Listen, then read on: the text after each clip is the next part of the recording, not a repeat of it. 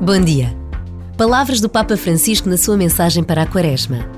O testemunho de muitos irmãos bispos e de um grande número de agentes de paz e justiça convence-me cada vez mais de que aquilo que é preciso denunciar é um déficit de esperança.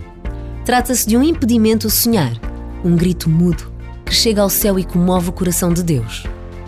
No passado mês de agosto, o Papa Francisco pediu aos jovens que não deixassem de sonhar. Como poderemos manter a esperança e a capacidade de sonhar à nossa volta? E Deus espera a nossa resposta.